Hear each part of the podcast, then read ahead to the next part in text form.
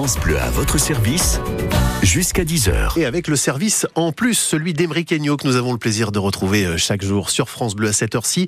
Bonjour Emeric. Bonjour Lilian, bonjour à tous. Allez, avec vous, on va tailler la route. Voilà, puisque vous souhaitiez nous parler ce matin d'un changement important qui est entré en vigueur euh, cette semaine, lundi 1er janvier 2024, et cela concerne la sécurité routière. Eh oui, vroom vroom, car en, réalité, il y, a, pas mal de, de, petits changements qui sont prévus dans le monde de la voiture. Alors, on va essayer de voir tout ça justement euh, ensemble pour être sûr de, de rien oublier. Voilà. Alors, on commence par ce qui est peut-être l'une des mesures la plus importante, la fin des retraits de points pour les excès de vitesse. Aïe Aïe, terminé. Des excès de vitesse de moins de 5 km Oui, quand même, attention. Faut pas rêver non, plus. Et puis sécurité avant tout, priorité.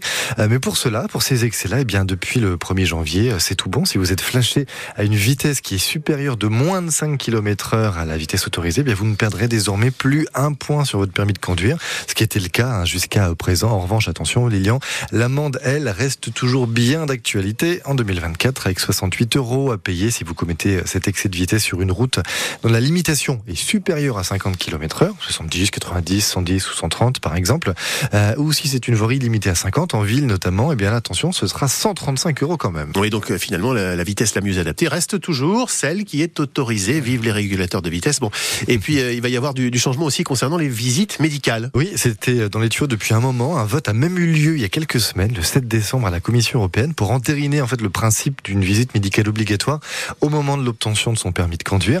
Euh, c'est pas le cas aujourd'hui. Hein. C'est vrai que ça peut surprendre, mais l'idée a fait son chemin. Et donc l'objectif serait d'accompagner l'épreuve pratique du permis euh, pour, de cet examen, donc, qui comprendrait au moins un test de vue. C'est cohérent quand on parle de mmh, conduite. Mmh. L'examen médical, il serait aussi à repasser à chaque renouvellement de votre permis de conduire, donc tous les 15 ans à peu près, et de manière plus rapprochée évidemment lorsqu'on vieillit. C'est déjà le cas dans certains pays, par exemple au Luxembourg, en Belgique, en Allemagne. Eh bien, on doit faire quand on approche les 75 ans, 80, 85 ans, des visées tous les 5 ans, tous les 2 ans, voire tous les ans euh, dans certains États. Donc sur ce point, la mesure devait, devrait être officielle tout prochainement là. Bon, et puis toujours dans le domaine de la conduite, ça va bouger également pour les jeunes conducteurs, Émeric. Oui, absolument. La première ministre Elisabeth Borne l'avait annoncé en, en, juin dernier. Ce sera bien le cas en 2024. L'âge minimal pour passer le permis de conduire baissera de 18 à 17 ans. Une façon de désengorger aussi un petit peu les auto-écoles. À noter que les néo-conducteurs pourront passer leur permis, mais pourront même aussi conduire. Et c'est là où ça cristallise quelques oui, tensions. effectivement. Dans la ouais, on en a parlé ce matin, euh, évidemment, dans le 6-9 euh, France Bleu. Il y a, voilà, il y a du pour, il y a du contre, voilà. il, y a, il, y a, deux écoles.